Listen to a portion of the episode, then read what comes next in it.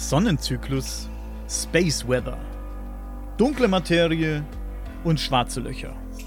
Das alles sind Dinge, von denen ich nichts verstehe. Und genau deshalb haben wir uns heute einen Gast eingeladen, der davon jede Menge versteht.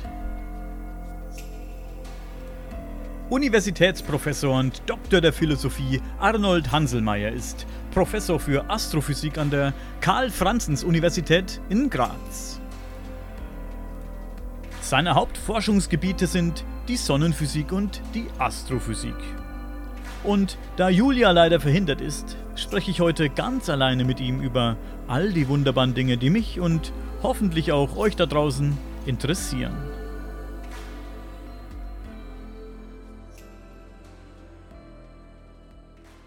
Ich habe immer ähm, als junger Kerl aus meinem Zimmerfenster geguckt und die Sterne beobachtet. Vor allem in sternenklaren Nächten bei absoluter Dunkelheit hat mich das, was ich gesehen habe, immer wahnsinnig fasziniert. Ich habe mir dann immer gewünscht, dass ich alles, was ich sehen kann, dass ich das auch verstehen könnte. Darum beneide ich immer diese Astrophysiker, wenn ich die sehe im TV oder auf YouTube immer die Videos gucke. Ich, be ich beneide euch immer, dass ihr das auch wahrscheinlich nicht in Gänze, aber dass ihr einen Großteil von dem, was ihr da seht, auch verstehen könnt. Wo kommt denn bei Ihnen die Leidenschaft her für die Astrophysik? Ja, da gibt es eine ganz lustige Geschichte. Ich habe so als Kind, so im Alter von äh, sechs, sieben Jahren, zufällig ein Fix- und Foxy-Heftchen bekommen. Das ist so ein Cartoon. Ähm, und ähm, da war etwas drinnen über das Universum, über das Weltall und das hat mich einfach fasziniert. Und dann habe ich eben begonnen, ähm, die vorhandenen Lexika, die wir gehabt haben zu Hause im Elternhaus, durchzustudieren, äh, dann ein einfaches Teleskop zu basteln. Und so ist eigentlich meine Leidenschaft entstanden für die Astronomie, für die Astrophysik. Das ist ja interessant. Fix und Foxy, also kenne ich auch noch, Fix und Foxy, habe ich auch mal gern gelesen. Genau, genau, das mit, war. Mit dem Lupo. Ähm, wie lange studiert man denn, um Astrophysiker zu werden? Ja, es ist so, man kann natürlich ähm, in Österreich nicht Astrophysik alleine studieren, sondern man studiert Physik. Äh, es ist ein ganz normales Physikstudium. Und dann ähm, spezialisiert man sich praktisch erst im Masterstudium wirklich auf die reine Astrophysik. Es ist zwar so, dass alle Physikerinnen und Physiker eben eine Einführungsvorlesung in die Astronomie gehört haben müssen, weil das natürlich sehr spannend ist und auch für Physiker wichtig ist, aber dann die wirkliche Spezialisierung erfolgt erst im Masterstudium. Mhm. Interessant. Also das heißt, Sie studieren praktisch äh, sechs äh, Semester für Bachelor und dann eben das Masterstudium. Mhm. Ich war ja in Physik, in Mathe und Informatik war ich sehr schlecht. Wie stehen denn meine Chancen, dass ich Astrophysiker werden könnte? wenn ich in diesen Fächern schlecht Ja, war. es ist natürlich schon so. Also man hat äh, oft den Eindruck, oder viele Leute kommen zu uns oder lassen sich eben beraten und meinen halt Astronomie, das ist etwas, dass man halt romantische Nächte am Teleskop verbringt und halt den Sternenhimmel betrachtet. Wenn man es wirklich professionell macht, ist es schon beinharte Mathematik und Physik, die dahinter steckt. Ja. Das ist schon klar. Aber auf der anderen Seite ist es natürlich auch ein Thema, das sehr viele Leute interessiert und äh, es muss ja nicht jeder jetzt da in die letzten Geheimnisse eindringen und so gesehen kann man sich auch so erfreuen, wenn man den Sternenhimmel einfach betrachtet und halt ein bisschen Hintergrundwissen dazu bekommt. Ja. Ich nehme an, Mathematik ist ein sehr großer Faktor. Es ist ja alles Mathematik um uns herum. Mathematik ist natürlich ein sehr großer Faktor. Äh, ich sage auch immer, Astronomie ist eigentlich so etwas wie eine Art Einstiegsdroge in die Physik. Also äh, astronomische Themen äh, interessieren ja fast alle. Also ich halte sehr viele Vorträge auch an Schulen und, und auch für die Öffentlichkeit. Und das merkt man also immer wieder, dass sich die Leute sehr für den Sternenhimmel interessieren. Also von dem her ist es ein sehr, sehr guter Zugang zur Physik. Mhm. Ich habe mir ihr Buch geholt, Unser Platz im Kosmos. Ja.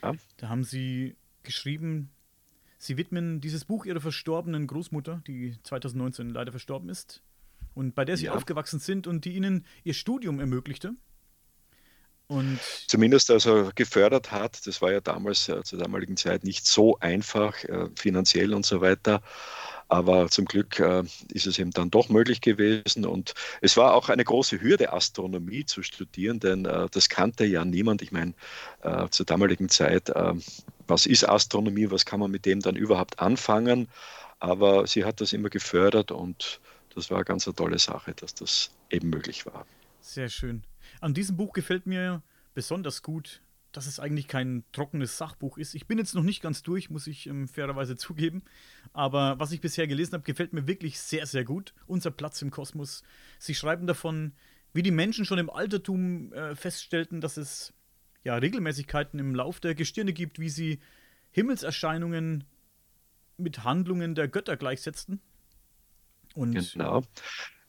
Es ist ja auch interessant, dass ähm, viele vielleicht den Eindruck haben, naja, Astronomie, das ist etwas komplett Abgehobenes, das hat jetzt mit unserem praktischen Leben nichts zu tun, aber eigentlich ist Astronomie die Beschäftigung mit dem Himmel aus sehr, sehr praktischen äh, Überlegungen heraus entstanden, nämlich die Leute brauchten einen Kalender, sobald man eben zum Beispiel äh, Ackerbau betreibt, Aussaat macht, um eben Früchte dann später zu ernten, ist es notwendig, eben einen Kalender zu haben, eine Zeiteinteilung zu haben. Und das sind natürlich lauter astronomische Vorgänge, nicht ein Jahr, ein Umlauf der Erde um die Sonne, ein Tag, die Rotation der Erde und so weiter. Also das hat durchaus praktische Hintergründe und auch nicht zu vergessen die Navigation. Also ja. wie finde ich mich auf der Erdoberfläche zurecht? Da brauche ich auch wiederum zum Beispiel den Stand der Gestirne. Ich muss die Nordrichtung wissen und so weiter. Also auch das sind natürlich astronomische Themen. Mhm. Das ist wirklich sehr interessant, diesem Buch. Ähm, man bekommt mit dem Buch nicht nur viele interessante sachliche Informationen zum Thema Kosmos, sondern obendrauf noch einige willkommen und spannende Lektionen in Geschichte und Mythologie. Ja, genau. Also das ist eben der Hintergrund und das fasziniert mich und ich sehe Astronomie oder überhaupt die Beschäftigung damit eben nicht als eine rein trockene Disziplin, wo man sich also jetzt nur mit physikalischen Dingen auseinandersetzt, sondern es ist immer spannend, das im Kontext zu anderen ähm, Dingen zu sehen, eben zum Beispiel mit der geschichtlichen Entwicklung oder generell mit der Vorstellung von unserem Weltbild. Mhm. Also es ist wirklich ein sehr spannendes ähm interessantes, informatives Buch, muss ich sagen. Also es gefällt mir, es liest sich sehr, sehr gut. Sie haben bestimmt auch aktuellere und ähm, Bücher äh, im Moment vorliegen, aber das Buch habe ich mir jetzt ähm, natürlich geschnappt und kann das wirklich sehr empfehlen. Und wenn die anderen Bücher auch so gut sind, dann wird sich meine Bibliothek ein bisschen vergrößern in der nächsten Zeit, vermutlich. Sehr schön. Sie schreiben auf der Homepage, ähm, ein wichtiges Anliegen ist es mir, die Faszination des Universums in eine breite Öffentlichkeit hinauszutragen, in der Hoffnung, dass dadurch wieder verstärkt das Verständnis für die Bedeutung der Naturwissenschaften wächst. Haben Sie denn das Gefühl, dass das stark nachgelassen hat? Ja, es ist zumindest so, dass eine gewisse Scheu vorhanden ist. Also wenn man an Naturwissenschaften denkt, dann denkt man halt immer an, wie Sie schon früher erwähnt haben, die komplizierte Mathematik, die komplizierte Physik, die dahinter steckt, die ist auch kompliziert, das ist schon richtig, aber ich finde, man kann auch sehr komplexe Zusammenhänge so herunterbrechen, dass sie durchaus verständlich sind. Und dann sind sie eben nicht nur verständlich, sondern sie sind auch spannend. Und leider Gottes leben wir auch in einer Zeit, äh, wo äh, eben äh, viel Unsinn verbreitet wird. Da ist ja auch das Internet nicht ganz unschuldig dabei. Es kann jeder Dinge ins Internet stellen und die Leute glauben das, was dann im Internet steht. Und da ist es schon wichtig, dass man also wirklich ein faktenbasiertes Wissen anbietet. Und das ist eben zum Beispiel eben auch in der Astronomie dann äh, lässt sich das sehr leicht anhand von schönen Bildern vermitteln. Vielleicht darf ich da eine Geschichte dazu erzählen. Ich bin vor einigen Jahren eingeladen worden, einen Vortrag äh, zu halten vor einem sehr, sehr großen Publikum, über 1000 Personen. Und habe dann wirklich äh, knapp vor Beginn meines Vortrages, ein, zwei Stunden vorher, erfahren, dass vor mir ein Astrologe sprechen wird. Mhm. Und jetzt haben wir natürlich gedacht, naja, der wird mir halt die Show stellen, nicht mit der Astrologie, das ist ja doch sehr populär. Er hat dann auch erzählt, äh, von den Horoskopen und hat auch dann gemeint, am Ende seines Vortrages, der hätte 20 Minuten dauern sollen, hat er natürlich 40 Minuten gedauert, hat dann gemeint, naja, die Leute können äh, zu ihm kommen und für 200 Euro sich ein Horoskop erstellen lassen. Meine Bücher kosten nicht so viele. Ähm, jedenfalls äh, sind dann einige haben dieses Angebot auch wahrgenommen und die anderen sind alle geblieben. Und ich bin dann in meinem Vortrag mit keinem einzigen Wort auf die Astrologie eingegangen, sondern habe einfach erzählt, wie spannend das Universum ist von den Galaxien, von den schwarzen Löchern, vom Urknall, Exoplaneten und diese Dinge, schöne Bilder gebracht. Und das Schöne war dann, dass die Leute nach meinem Vortrag zu mir gekommen sind, spontan und gesagt haben, wissen Sie, das war doch viel, viel interessanter und viel spannender, als was der Astrologe da vor Ihnen erzählt hat. Und das ist eben mein Zugang zu den Naturwissenschaften. Mhm. Das kann auch sehr spannend sein, wenn es richtig rübergebracht wird. Es ist oft so, dass, es, ähm, dass man es als normaler Mensch wie ich, sage ich jetzt mal, einfach nicht versteht. Wenn ich so Vorträge angucke, genau. das Thema interessiert mich sehr. Ich bin sehr am Universum, Kosmos ähm, interessiert, an allem, was da passiert. Nur leider verstehe ich es nicht. Und das verständlich genau, rüberzubringen, ist, ist, ist die Kunst. Ne? Das ist die Kunst, genau so ist es. Mhm. Aktuell, wenn man Nachrichten sieht, steuert ja gefühlt jeden Tag ein neuer großer Asteroid oder ein Komet direkt auf die Erde zu. Aktuell haben wir jetzt da den ähm, Asteroiden, ich lese gerade ab, 2009 JF1. Ähm, Schlagzeile ist, Asteroid nähert sich der Erde, Aufprall schon 2020 möglich, schlimmer als Atomkatastrophe. Oder ähm, was haben wir da noch für einen? Heute habe ich es gelesen, der Komet 2014 UN 271 mit einem Durchmesser von 150 Kilometern steuert direkt auf die Erde zu. Wie wahrscheinlich ist es denn wirklich, dass sowas passiert? Also, da muss man schon sehr aufpassen. Das wird leider Gottes auch oft in den Medien falsch dargestellt. Also oft liest man dann auch, äh, Asteroidennummer sowieso ist an der Erde vorbeigeschrammt. Und wenn man sich dann die genaueren Daten ansieht, dann erkennt man, dass die geringste Annäherung an die Erde ungefähr die dreifache Mondentfernung betragen hat. Also sind mehr als eine Million Kilometer. Also von einem Vorbeischrammen kann da natürlich nicht die Rede sein. Aber natürlich, es kann zu Kollisionen kommen. Das wissen wir auch in der Vergangenheit. Denken Sie an das Aussterben der Dinosaurier ja. vor etwa 65 Millionen Jahren. Das ist durchaus möglich. Die Wahrscheinlichkeit ist allerdings zum Glück sehr gering. Man nimmt das Problem aber schon ernst. Es gibt eben zum Beispiel eine Initiative von der NASA, wo man weltweit ähm, den Himmel beobachtet und versucht, alle Objekte wirklich herauszufinden, die uns gefährlich werden könnten. Es gibt sogar so eine Art Ampel, also wenn die Ampel auf grün ist, besteht überhaupt keine Gefahr. Wenn sie auf gelb ist, besteht eine gewisse Gefahr. Und auf wenn sie auf Rot ist, dann ist die Wahrscheinlichkeit eines Zusammenstoßes sehr, sehr groß. Äh, bisher hat es nur ein einziges Objekt auf Gelb geschafft, aber das wurde dann auch sehr schnell korrigiert, als man die Bahn dann sich noch einmal genauer angesehen hat. Und äh, man glaubt also zumindest, dass man alle Objekte kennt, die größer sind als, sagen wir, gut, gute 100 Meter die uns mhm. also da gefährlich werden könnten. Ja. Und da kann ich also durchaus Entwarnung geben, äh, ist in der nächsten Zeit nichts zu rechnen, dass da irgendein Einsturz sein wird. Vielen Dank, da bin ich ja beruhigt. Können Sie beruhigt, beruhigt sein, ja. Ich meine, äh, diese, diese Szenarien, die man da immer wieder findet, dass man dann, also falls wirklich äh, ein Objekt auf Kollision mit der Erde sich befindet, dass man dann irgendwelche Raketen da hinaufschießt und das Objekt zertrümmert, das ist wahrscheinlich eher Fantasie. Denn würde man das Objekt wirklich zertrümmern können mit irgendwelchen Atomraketen und so weiter, dann fliegen halt sehr viele kleinere Teile auf die Erde und verursachen möglicherweise sogar noch einen größeren Schaden. Ähm, was, was genau passiert denn, wenn ein, ich wiederhole gerade jetzt, ähm, der Durchmesser von 150 Kilometern, was passiert denn, wenn ein, natürlich wird er teilweise verglühen und nicht so groß sein, wenn er auf die Erde treffen würde. Was würde denn passieren, wenn ein derart großer Asteroid oder Komet oder was auch immer einschlägt? Was haben wir da für ein Szenario? Also man weiß ungefähr, das lässt sich ähm, abschätzen, dass ähm, der Einschlag des Asteroiden, der eben dieses Aussterben der Dinosaurier vor 65 Millionen Jahren verursacht hat, dass dieses Objekt ungefähr fünf Kilometer groß war. Und man rechnet ab fünf Kilometer Größe, rechnet man also schon mit einer globalen Änderung des Klimas, mit einer globalen Katastrophe. Ganz einfach, weil sich das Ganze, also nehmen wir an, dieser Asteroid schlägt ins Meer ein, also taucht ins Meer unter, dann werden riesige Mengen von Wasserdampf frei. Und wir wissen ja, Wasserdampf ist ein sehr gutes Treibhausgas, das heißt, es kommt zu einer globalen äh, Erwärmung um etliche Grad und natürlich dann zu einer Klimakatastrophe.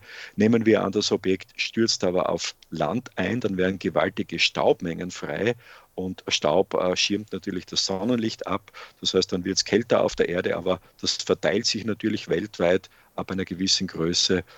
Das sind also im Wesentlichen die Folgen, mit denen man dann rechnen müsste. Also ab einem Kilometer würde ich mal ganz grob sagen, wird es gefährlich, ab fünf Kilometer globale Katastrophe. Schrecklich. Schreckliches Szenario. Schrecklich, ja. Aber ich glaube, ähm, die, die größere Gefahr für die Erde sind momentan wir Menschen. Ja. Und wir sollten uns da nicht jetzt so große Gedanken machen, dass also hier eine allzu große Gefahr besteht. Da bin ich absolut bei Ihnen. Ähm, was ist denn der Unterschied zwischen einem Asteroid und einem Kometen? Ich weiß es grob, aber. Naja, äh, überspitzt gesagt, eigentlich gar keiner. Es ist äh, im Wesentlichen dann die Zusammensetzung. Ich meine, Kometen bestehen auch aus flüchtigen Bestandteilen, gefrorenen Gasen und so weiter. Und wenn diese Kometen dann eben äh, bei der Sonne vorbeifliegen, grob gesagt, dann verdampfen diese Gase. Aber irgendwann einmal gibt es dann keine äh, Bestandteile eines Kometen mehr, die da eben verdampfen könnten. Und dann bleibt eben ein Felsbrocken mehr oder minder übrig und das würde man dann als Asteroid auch bezeichnen. Mhm. Also der Unterschied ist gar nicht so groß, wobei allerdings die meisten Kometen von weit her kommen. Die kommen von der sogenannten Ortschen Kometenwolke. Das ist eine riesige Wolke von ähm, kometenartigen Körpern, die das gesamte Sonnensystem umgibt. Und durch zufällige Störungen können dann diese Körper in das Innere des Sonnensystems gelangen. Und wenn sie halt dann in Nähe der Sonne gelangen, dann verdampfen sie und dann sehen wir sie erst als Komet. Vorher würde niemandem dieses Objekt auffallen. Was für Störungen müssen das sein, dass, dass die ihre Flugbahn ändern und dann hier, hier eindringen bei uns? Sie müssen sich vorstellen, es gibt da sicherlich einige hundert Milliarden von diesen äh, kleinen Körpern da in dieser Ortschen Kometenwolke. Die können also zufällig einander nahe kommen und beschleunigen dann. Und es kann eben sein, dass dann die Geschwindigkeit ins Innere des Sonnensystems gerichtet ist. Das ist eine Möglichkeit. Die andere Möglichkeit ist, wir sind da schon in den Außenbereichen des Sonnensystems. Das heißt, es kann auch sein, dass also Sterne, wirklich Sterne, ähm, die relativ nahe sind, auch gewisse Einflüsse ausüben und dann eben ein Objekt in das Innere des Sonnensystems gelangt. Also das sind so die Störungen. Das kann man natürlich nicht vorhersagen. Das macht übrigens auch Kometen wesentlich unberechenbarer, eigentlich komplett unberechenbar, denn niemand weiß, wann also das nächste Objekt in das Innere des Sonnensystems gelangen wird. Das heißt, den Asteroiden kann man über einen sehr langen Zeitraum gut und genau beobachten und auch berechnen. Und Richtig. Diese Kometen. Die Asteroiden sind ja praktisch in Gürteln äh, anzutreffen. Es gibt eben diesen Asteroidengürtel zwischen Mars und Jupiter. Und dann gibt es noch einen weiteren Gürtel, das ist der sogenannte Kuipergürtel. Da sind auch sehr viele Asteroiden, einige Millionen wahrscheinlich. Der ist jenseits der Neptunbahn. Und die kennt man also großteils, zumindest äh, die Asteroiden im Hauptgürtel, aber auch einige Objekte in diesem Kuipergürtel. Und da sind die Bahnen sehr leicht berechenbar. Bei den Kometen kommt ja noch etwas hinzu. Die Kometen verdampfen ja einen gewissen Teil ihrer Masse. Und durch dieses Verdampfen ähm, lässt sich nicht genau vorhersagen, wie jetzt die Bahn des Kometen genau sein wird. Also Kometen sind in dem Sinne eigentlich gefährlicher, weil sie unberechenbarer sind. Andererseits ist es aber so, nachdem Kometen auch aus Wasser und gefrorenen Gasen bestehen, ähm, wird wahrscheinlich ein Großteil eines Kometen beim Eintritt in die Erdatmosphäre, falls es dazu kommt, verdampfen. Das heißt, er richtet in dem Sinn weniger Schaden an. Das wäre gerade meine nächste Frage gewesen, weil Sie sagten, Sie verdampfen. Aus wie viel Prozent Gestein und Wasser und, und Eis besteht denn so ein Komet? Ist sehr schwer zu sagen, das hängt also ein bisschen ab. Es gibt unterschiedliche Typen von Kometen, aber man kann schon davon ausgehen, dass bis zu einem Drittel oder sogar ein bisschen mehr äh, dieser Komet aus solchen Bestandteilen besteht, die dann eben verdampfen könnten. Noch eine dumme Frage.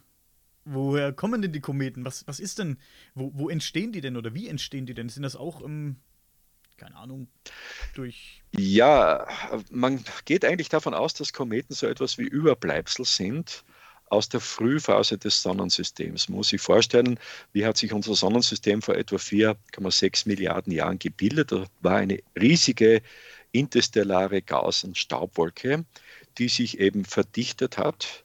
Und aus der größten Verdichtung ist praktisch unsere Sonne entstanden, aus kleineren Wirbeln dann eben die Planeten, die halt in einer Ebene um die Sonne kreisen und ringsherum äh, sind dann noch viele, viele kleinere Körper, kleine unter Anführungszeichen, eben übrig geblieben und das sind eben die Kometen. Das macht Kometen und auch übrigens die Asteroiden sehr interessant, denn wir finden hier Material, das sich eigentlich seit der Bildung des Sonnensystems nicht mehr verändert hat. Mhm. Das ist sehr interessant. Ich, ich bin ja ein Riesenfan von unserem Mond. Ich muss ja immer, wenn, wenn Vollmond ist oder auch Halbmond, egal, ich gucke mir den immer wahnsinnig gerne an. Ich habe hier so eine äh, Digitalkamera mit einem schönen großen Zoom, 60-fach Zoom, optischer Zoom und dann zoome ich immer den Mond dran, mache mach hier Videos und ich bin so fasziniert. Dann ist der, der ist eh schon so nah und dann ist er mir noch näher. Der Mond hat so eine ganz besondere ähm, Faszination auf mich. Und ich ja. habe hab mal gehört, absolut, ich meine, ja. Mhm. dass der Mond, als die Erde entstanden ist, dass der Mond ein Stück Erde gewesen sein soll, dass durch irgendeinen Einschlag ein Stück Erde, ähm, die, dass die noch viel größer war und noch viel unförmiger war, noch gar kein, noch gar nicht rund war, dass der durch einen Einschlag ein Stück weggebrochen ist und dass das der Mond geworden ist. Ob das jetzt, ich weiß nicht, ob das jetzt kompletter Blödsinn ist. Das habe ich mal gehört. Was ist denn da dran? Ja, also wie gesagt, ähm, ähm, das ist äh, eine Theorie, die ein bisschen äh, ja, seltsam klingt, aber das dürfte wahrscheinlich wirklich das Szenarium gewesen sein. Also hm. in der Frühphase des Sonnensystems, da war zwar die Erde schon gebildet, also man geht eigentlich schon davon aus, dass die Erde schon mehr oder minder ein fast fertiger Planet war, aber es gab eben viele andere Objekte daneben noch und wahrscheinlich ist die Erde da mit einem etwa maßgroßen Planeten zusammengestoßen. Es dürfte allerdings eher so ein streifender Zusammenstoß gewesen sein, also nicht wirklich zentral. Und aus diesem Material hat sich tatsächlich unser Mond gebildet. Da gibt es viele Hinweise dafür, dass das so gewesen sein könnte. Zum Beispiel, wir finden auf den Gesteinen der Mondoberfläche oder in den Gesteinen finden wir eine ähnliche Zusammensetzung ähm, hinsichtlich der Chemie, hinsichtlich der Isotope und so weiter, ähm, wie die Gesteine auf der Erdoberfläche. Das heißt also, das deutet schon darauf hin, dass der Mond wirklich äh, eben auch aus dem Material besteht, aus dem die Erde bestanden ist. Das heißt Rohstoffe da oben, jede Menge Rohstoffe. ja, ja und nein. Ich, ich meine, der Mond besteht eher aus äh, Materialien ähm, der Erdkruste. Äh, es wäre natürlich interessanter, wenn da jetzt äh, Eisen und, und andere Elemente häufiger vorkommen würden. Das kommt eher nicht so häufig vor, sage ich einmal. Äh, vor allem es ist natürlich auch extrem teuer, diese Rohstoffe abzubauen. Was vielleicht interessant sein könnte, es gibt auf dem Mond ähm, äh, ein bestimmtes Wasserstoffisotop. Dieses Wasserstoffisotop wäre vielleicht interessant für äh, etwaige Kernfusionsreaktoren auf der Erde, falls das jemals wirklich realisiert werden kann. Äh, also das wäre interessant. Allerdings sonst an Rohstoffen, würde ich sagen, ist der Mond nicht so besonders interessant. Da gibt es einige Asteroiden, wenn man die einfangen könnte und in Erdnähe bringen könnte, die wären wesentlich interessanter. Mhm. Was kommt denn vor auf diesen Asteroiden? Es gibt sogenannte ähm, Asteroiden, äh, M-Typen. M steht für Metall, also die bestehen hauptsächlich aus Metallen, eben wiederum aus Eisen. Und man kann sich leicht ausrechnen, wenn wir so einen Asteroiden einfangen mit einem Durchmesser von äh, ein, zwei Kilometern, hätten wir also unseren gesamten Eisenbedarf auf der Erde für etliche Jahrhunderte gedeckt. Äh, Problem ist eben nur, dieses Objekt einzufangen und halt in Erdnähe zu bringen. Wow.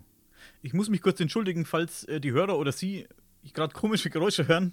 Neben mir liegt mein Hund und er schnarcht gerade so laut, dass es schon fast unangenehm okay. ist. Aber ich glaube, man hört nichts. Ähm, ah, man hört nichts. Ja. Warum sind denn die Menschen so fasziniert vom Mond? Warum ist das denn so? Ich bin ja nicht der Einzige. Ich kenne ja viele Leute, die gern den Mond beobachten und wirklich, hey, wenn dann Vollmond ist, sitzen die Leute draußen mit den Ferngläsern und was, was macht denn die Faszination aus? Weil er so nah ist, oder? Wahrscheinlich, weil er so nah ist, weil er natürlich dann nach der Sonne der zweithellste Himmelskörper ist.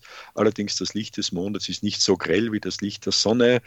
Ja, die Phasen des Mondes sind immer spannend, nicht? Mondsichel, äh, Halbmond, äh, Vollmond und so weiter. Interessanterweise, weil Sie gerade angeschnitten haben, den Mond beobachten.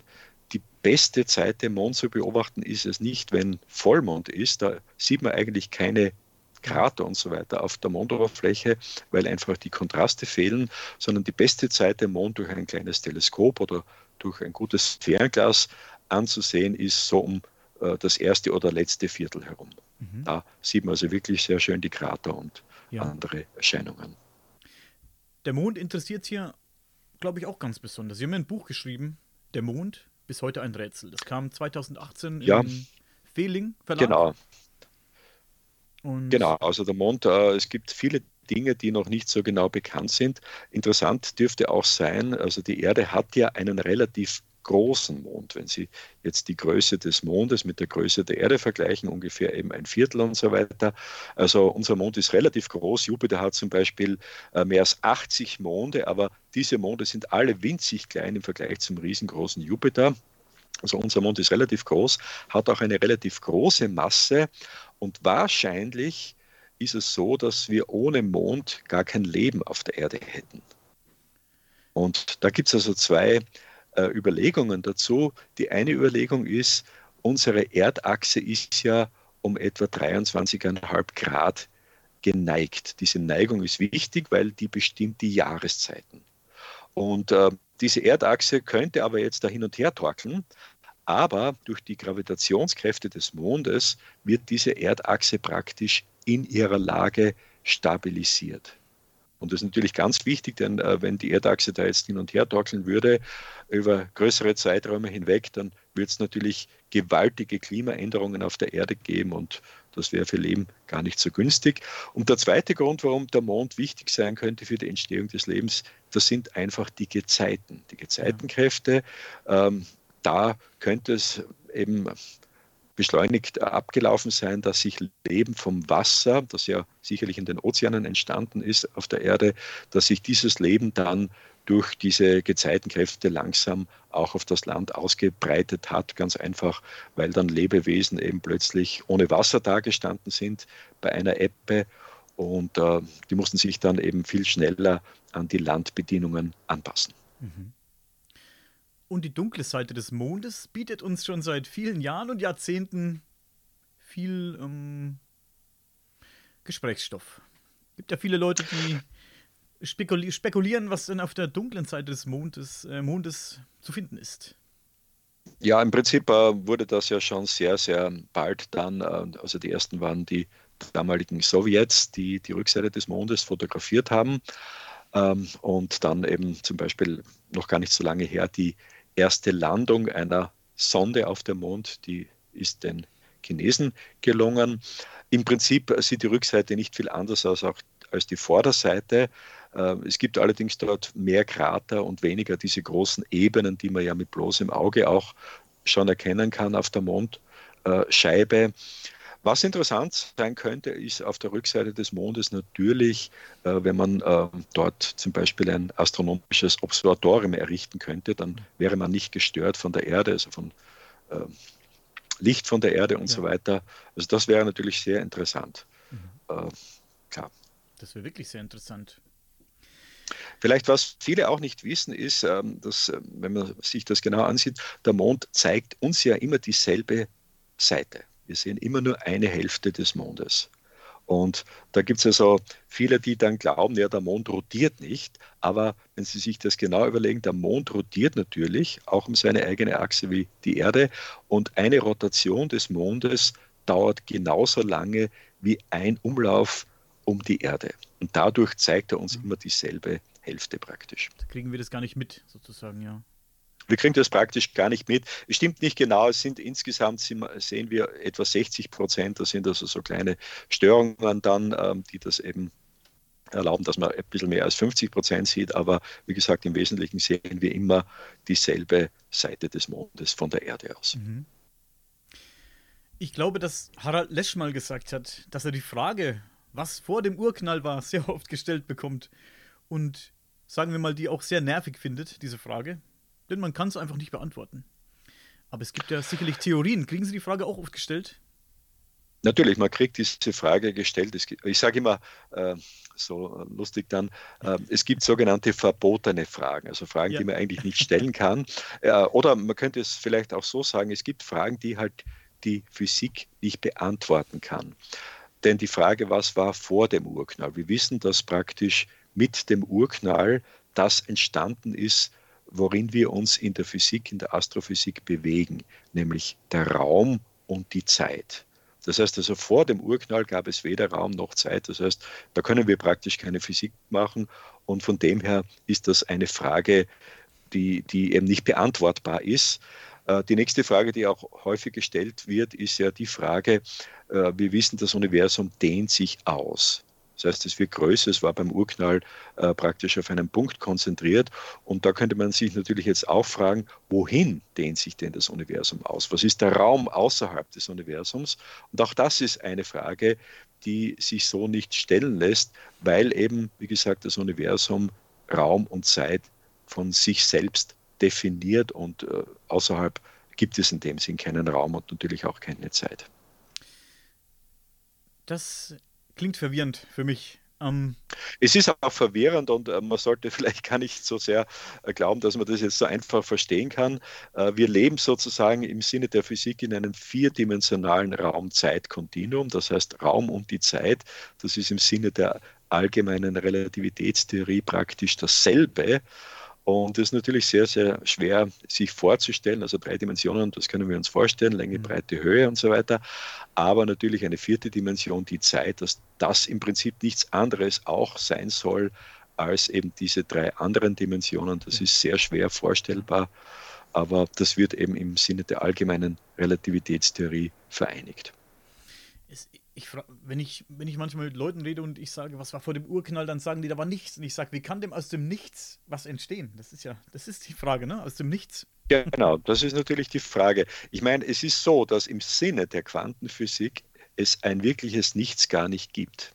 Sondern wir wissen also im Sinne der Quantenphysik gibt es so Art Unschärfen, es gibt so eine Art Fluktuationen. Das heißt, es kann also für kurze Zeit kann ähm, ein gewaltig, eine gewaltige Energiemenge entstehen und die vergeht dann auch wieder. Also da gibt es so Unschärfen, unschärfe Relationen nennt man das auch.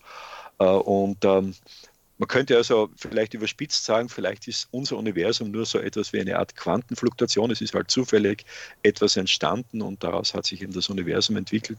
Es könnte auch sein, dass es mehrere Universen gibt, also diese Paralleluniversen und so weiter, Multiversen, wie das auch genannt wird. Aber da kommen wir schon in einen Bereich, der sehr, sehr spekulativ ist. Also ähm, ja, ist natürlich sehr spannend, klar, aber sehr schwer zu verstehen und auch sehr spekulativ. Das ist tatsächlich sehr spannend und auch sehr schwer zu verstehen. Über diese Theorie der Multiversen schaue ich mir auch gerne Sachen und höre mir gerne Sachen an. Das finde ich sehr äußerst spannend. Ich weiß nicht, was ich davon halten soll, aber spannend ist es. Eine gute, schöne Theorien sind das. Ja, es ist, es ist natürlich spannend. Äh, das Problem ist allerdings mit diesen Überlegungen oft, ich meine, was ist Naturwissenschaft? Naturwissenschaft ist etwas, wo ich Experimente mache und wo diese Experimente dann eben von anderen überprüfbar sind oder ich mache eine Theorie und diese Theorie muss durch Experimente überprüfbar sein oder diese Theorie macht irgendwelche Vorhersagen. Es gibt aber jetzt viele von diesen Theorien. Ich meine, wenn ich jetzt sage, es gibt mehrere Universen, wie kann ich das beweisen? Ja, und das ist halt ein bisschen das Problem. Also äh, streng genommen sind einige dieser Überlegungen vielleicht gar keine wirklich wissenschaftlichen Überlegungen, naturwissenschaftlichen Überlegungen, weil sie einfach nicht belegbar sind, nicht beweisbar sind. Ja. Eines ihrer Hauptforschungsgebiete ist die Sonnenphysik. Ja. Wie komplex ist denn dieses Gebiet oder beziehungsweise was gibt es denn alles zu erforschen, wenn es um die Sonne geht? Ja, be beliebte Prüfungsfrage von mir, wie heißt unser nächster Stern? Alpha Centauri, Beta Centauri oder Proxima Centauri? Äh, alle drei Antworten sind natürlich falsch. Es ist unsere Sonne. Das heißt, unsere Sonne ist der einzige Stern, der aufgrund seiner Nähe uns die Möglichkeit bietet, dort Details zu beobachten. Wir können also auf der Sonne feine Details beobachten mit großen Teleskopen bis zu unter 100 Kilometer Größe. und können also die Sonne wirklich im Detail erforschen und sehen dann anhand der Sonne, wie Sterne funktionieren, beziehungsweise wenn wir die Sonne jetzt mit anderen Sternen vergleichen, da gibt es Sterne, die sind jünger, die sind älter als die Sonne, da können wir wieder etwas über unsere Sonne lernen. Also das macht die Sonne natürlich sehr spannend. Andererseits, die Sonne ist äh, auch deshalb sehr spannend, weil sie natürlich nicht konstant leuchtet, weil es also da gewaltige Ausbrüche gibt. Es gibt einen Aktivitätszyklus auf der Sonne. Das alles kann uns beeinflussen und das fasst man dann unter dem Begriff Weltraumwetter zusammen. Also das Wetter im Weltraum wird im Wesentlichen durch die Aktivität der Sonne bestimmt und das kann natürlich durchaus Auswirkungen auf unsere äh, zum Beispiel Funkverbindungen und so weiter haben. Vermutlich auch auf Satelliten in Erdnähe und oder vielleicht sogar auf die Raumstation. Absolut. Absolut, also auch auf Satelliten. Äh, wir wissen eben, dass es während sehr starker Sonnenausbrüche, man nennt das Flares, koronale Massenauswürfe und so weiter, dass da ein sehr, sehr hoher Anteil an UV bzw. auch an Röntgenstrahlung freigesetzt wird, das heißt, und eben auch an Teilchenstrahlung und dass man dann eben als Astronaut, als Astronautin in der Raumstation oder sonst wo einer sehr stark erhöhten Strahlungsbelastung ausgesetzt wäre.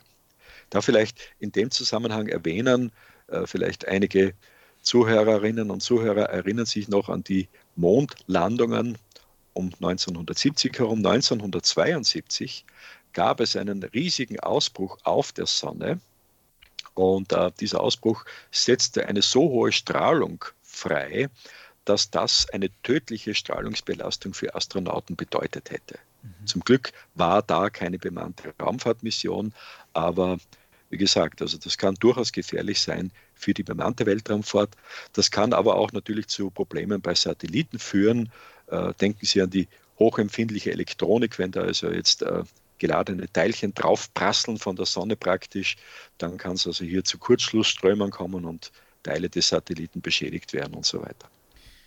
Das ist ja spannend. Wie hätte dieser Ausbruch, dieser Sonnenflare, wie Sie es genannt haben, diese ähm, Mondmission denn beeinflusst? Die, die Leute direkt auf dem Mond? Ja, also also wie gesagt, ja, auf dem Mond wäre es noch extremer gewesen, weil auf dem Mond sind sie ja praktisch nicht mehr weder durch die Atmosphäre der Erde logischerweise noch praktisch nicht durch das Magnetfeld der Erde geschützt. Das heißt also, sie haben überhaupt keinen Schutz auf der Mondoberfläche. Und ähm, ja, wie gesagt, also die Belastung, die Strahlungsbelastung während dieses Ausbruchs, das war im August 1972, das wäre eine tödliche Belastung für Astronauten gewesen. Das heißt, die wären dann äh, innerhalb kurzer Zeit alle an äh, Krebs erkrankt und wahrscheinlich eben verstorben. Also das sollte man nicht unterschätzen. Es ist auch jetzt so, wenn Sie während eines sehr starken, wenn einer sehr starken Sonnenaktivität äh, eine Reise unternehmen, zum Beispiel von Europa in die Vereinigten Staaten. Da fliegen sie ja äh, auf hohem Bogen sozusagen in Nähe der Pole oder auf hohen Breiten zumindest. Ja. Ähm, dorthin, um eben die günstigste Verbindung zu haben, die kürzeste Verbindung zu haben.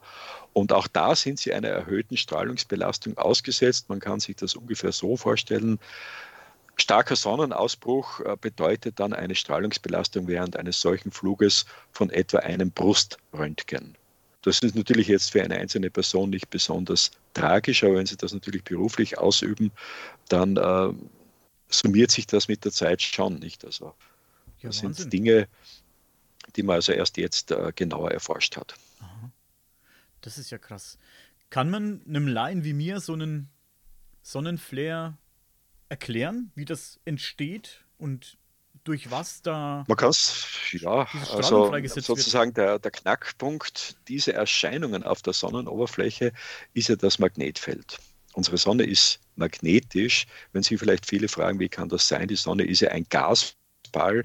Wie kann es also hier ein Magnetfeld geben? Ganz einfach, dieser Gasball ist ja sehr heiß. Nicht? Wir haben auf der Oberfläche der Sonne eine Temperatur von etwa 6000 Grad. Und bei diesen hohen Temperaturen sind praktisch die Atome äh, nackt, das heißt, sie haben ihre Elektronen verloren. Wir haben also geladene Teilchen, die da sich jetzt bewegen auf der Oberfläche und natürlich auch im Inneren der Sonne.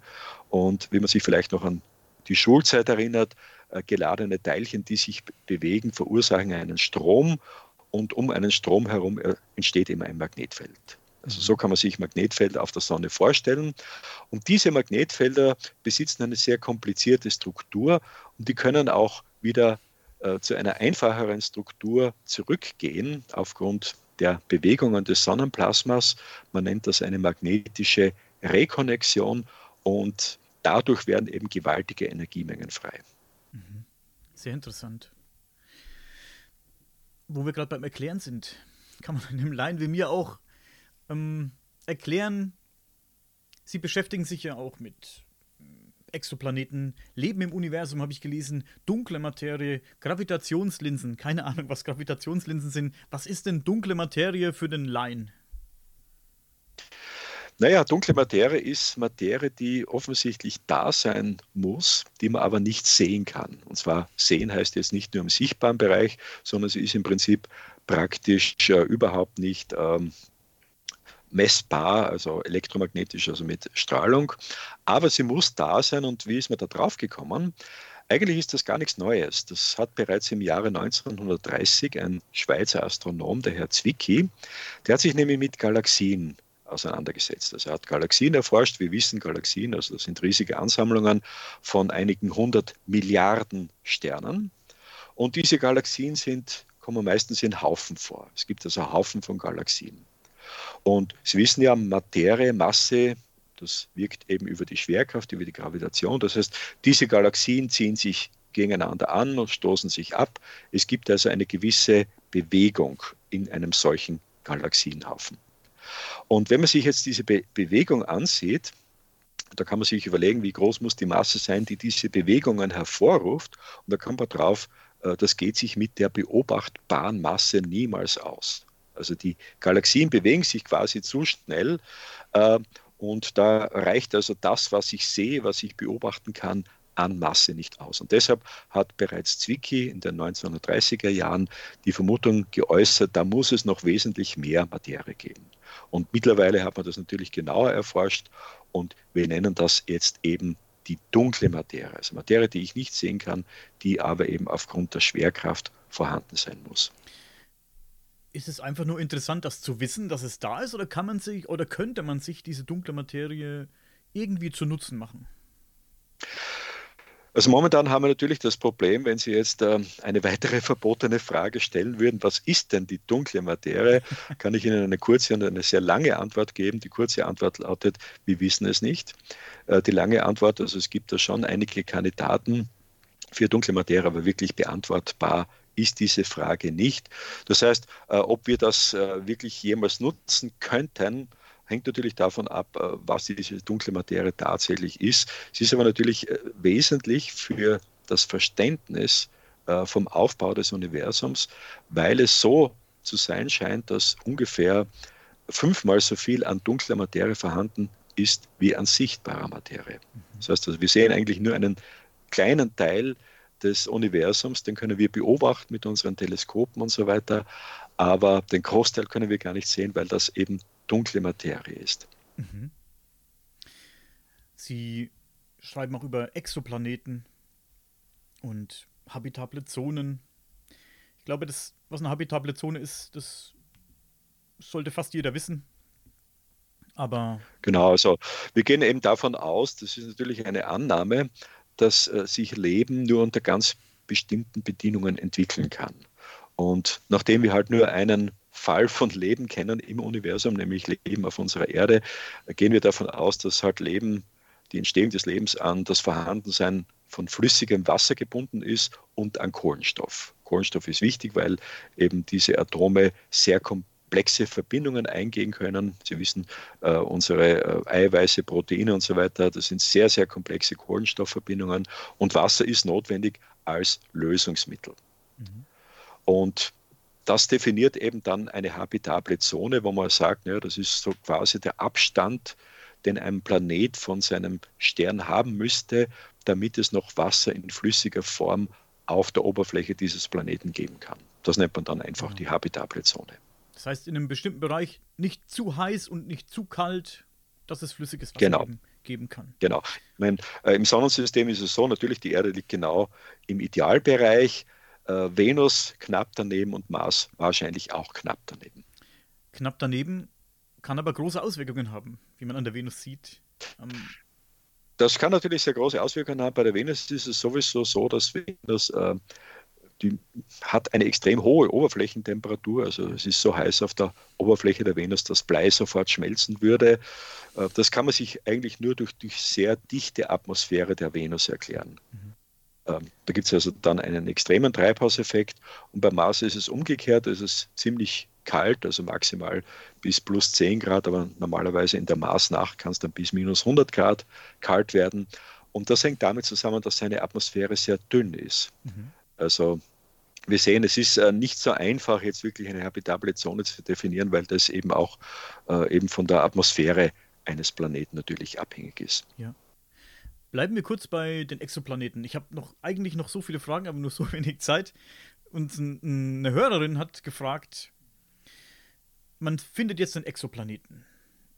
Wie erforscht man denn so einen fernen Planeten? Man kann jetzt nicht einfach durchs Teleskop gucken und kann sich die Oberfläche beobachten. Es geht ja nicht. Jetzt wird ja auf manchen Exoplaneten Wasser vermutet.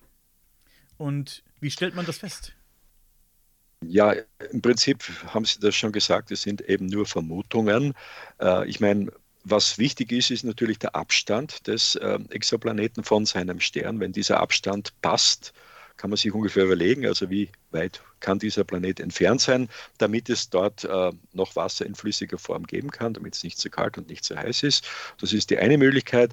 Äh, die zweite Möglichkeit ist, ähm, dass man eben ungefähr abschätzen kann, wie groß dieser Planet ist. Und es wissen also äh, Planeten und Sterne beeinflussen einander aufgrund der Schwerkraft und daraus kann ich ungefähr die Massen abschätzen. Das heißt, wenn ich ungefähr weiß, wie groß ist dieser Exoplanet, wie groß ist seine Masse, kenne ich seine Dichte und damit kann ich dann eben abschätzen, ist es ein erdähnlicher Planet oder ist es eben ein Jupiter-ähnlicher Planet, also ein sehr großer Planet, der möglicherweise hauptsächlich auch aus Gas besteht. Aber wie gesagt, wirklich Details kann man nur vermuten. Was in letzter Zeit noch möglich ist, in einigen Fällen ist, dass man eben auch das Spektrum äh, des Planeten untersuchen kann. Das heißt, da kann man eben aus dem Spektrum, aus dem zerlegten Licht des Planeten dann ungefähr auf die Atmosphäre schließen. Gibt es dort zum Beispiel Wasser in dieser Atmosphäre oder ähnliches? Es gibt sogenannte Biomarkers, also Signaturen von irgendwelchen äh, Gasen und Verbindungen, die man eigentlich nur damit erklären kann, dass es Leben auf diesem Planeten gibt. Zum Beispiel auf der Erde ein typisches äh, Gas wäre eben der Sauerstoff.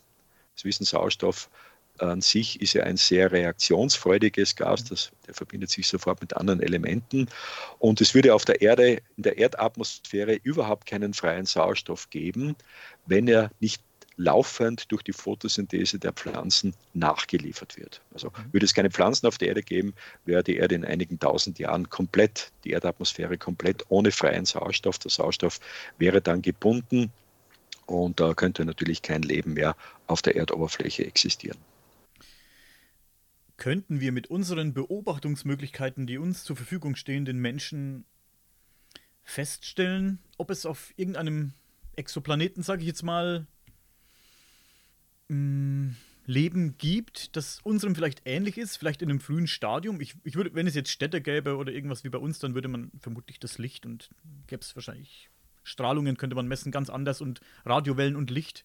Aber wenn es frühes Leben ist oder vielleicht sogar nur höher entwickelte Tiere, könnte man das irgendwie rausfinden? Vermutlich nicht. Also wie gesagt, ähm, die einzige Möglichkeit ist eben, also zumindest für Leben, das sich nicht jetzt auf einer äh, Stufe befindet wie wir, wo wir quasi in Kontakt treten könnten, ist eben über diese Biomarker, über diese Gase, die man da vielleicht feststellen kann in der Atmosphäre eines Planeten. Ähm, aber das ist halt auch immer ein bisschen mit Unsicherheit behaftet. Zum Beispiel hat man ähm, voriges Jahr in der Atmosphäre der Venus ein Gas gefunden, wo man zumindest auf der Erde weiß, dass das also nur durch biologische Vorgänge erklärbar ist. Und dann hat es also sofort geheißen in den Medien, ja, Beweis für Leben in der Atmosphäre, allerdings in der Atmosphäre der Venus, ist erbracht. Später hat sich herausgestellt, dass diese Messungen teils äh, falsch waren und äh, es gibt auch eine andere Möglichkeit, dieses Gas zu produzieren als durch biologische Prozesse. Also es ist immer ein bisschen mit Spekulation verbunden und es ist halt sehr schwierig, das wirklich hundertprozentig nachzuweisen. Ist es für Sie als Astrophysiker oder für die Astrophysik im Allgemeinen oder vielleicht nur für Sie als Person ähm, von Interesse? Hm, oder ist es ein Thema? Das Leben im All? Ist es in der Astrophysik überhaupt ein Thema? Also ich, find, ich finde, das ist eine der spannendsten Fragen, die wir ja. überhaupt noch haben. Nicht? Also äh, sind wir quasi alleine im Universum oder gibt es da eben noch andere Zivilisationen? Und äh, ich glaube, das würde also sehr viel von unserer Philosophie, Religion und so weiter und so fort beeinflussen, wenn es also wirklich eindeutig nachweisbar wäre, dass wir nicht alleine sind, dass es möglicherweise sogar Leben auf ähnlicher Stufe gibt, wie es auf der Erde gibt. Das wäre sicherlich ganz, ganz spannend. Also das wäre toll, wenn das wirklich eindeutig äh, nachweisbar wäre. Ich glaube, Stephen Hawking hat gesagt, dass es nicht clever wäre, würden wir herausfinden, dass es Leben gibt, mit äh, dem Leben in Kontakt zu treten. Sehen Sie das genauso?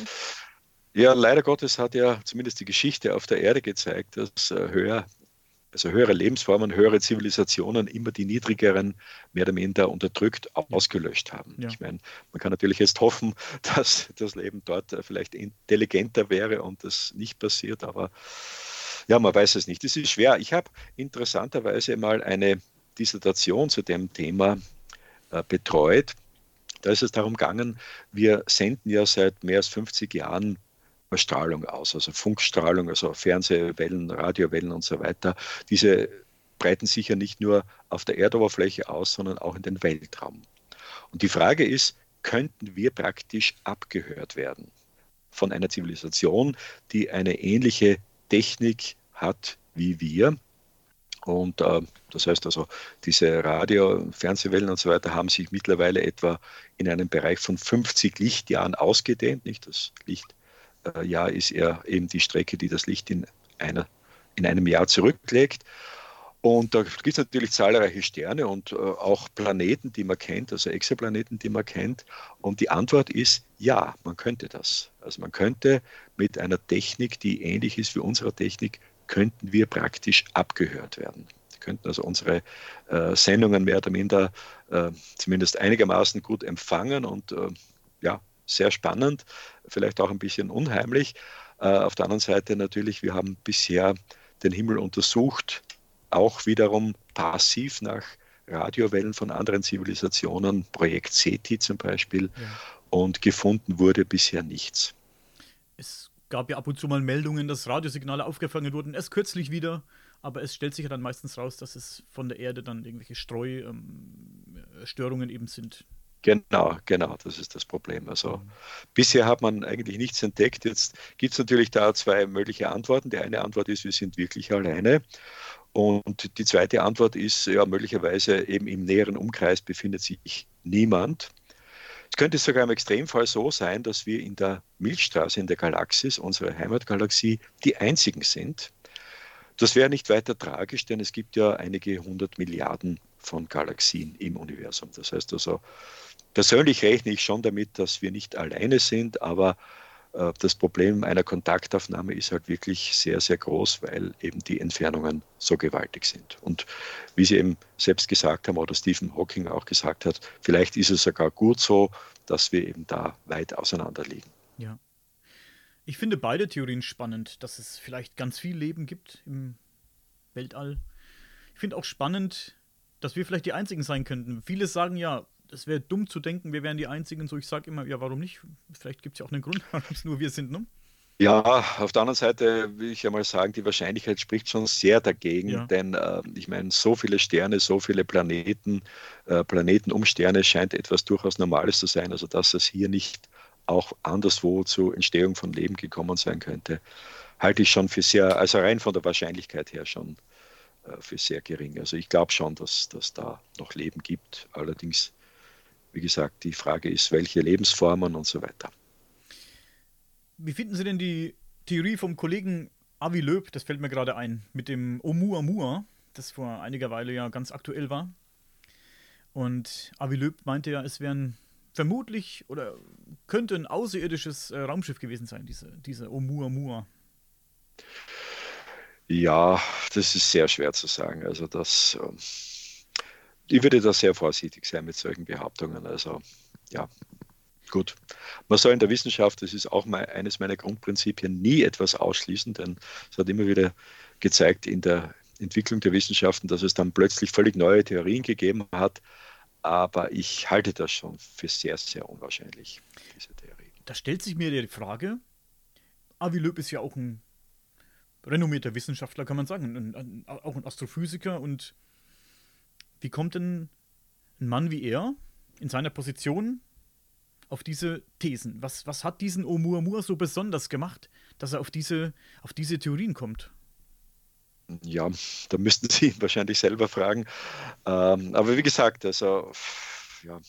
Die Frage ist, ist es, für Sie, ist es für Sie gar ja. nicht so spannend? Sie haben das ja bestimmt auch beobachtet und mitgelesen. Ähm, ist es für Sie gar nicht so dramatisch, gar nicht so spannend gewesen wie vielleicht für ihn? Eigentlich nicht, nein, muss ich sagen. Also wie gesagt, man kann das auch anders erklären. Und äh, wie gesagt, rein von der Wahrscheinlichkeit her, dass das eben so gewesen sein könnte, äh, spricht äh, eigentlich sehr viel dagegen. Mhm. So, sicher, es ist eine Möglichkeit, das so zu deuten, aber ja, ich will es nicht als sehr wahrscheinlich ansehen. Und es ist auch in der, in der Astronomical Community eigentlich, äh, wird das nicht sehr, sehr ernst genommen, muss ich sagen. Okay. Ähm, ich habe hier noch, was, was mich schon immer fasziniert hat, auf meinem Zettel stehen schwarze Löcher. Das finde ich ganz interessant.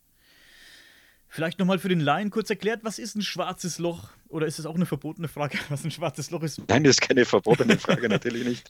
Ähm, obwohl auch hier wiederum, ähm, das muss man auch sagen, wirklich ins letzte Detail verstanden haben wir die schwarzen Löcher noch bei weitem nicht.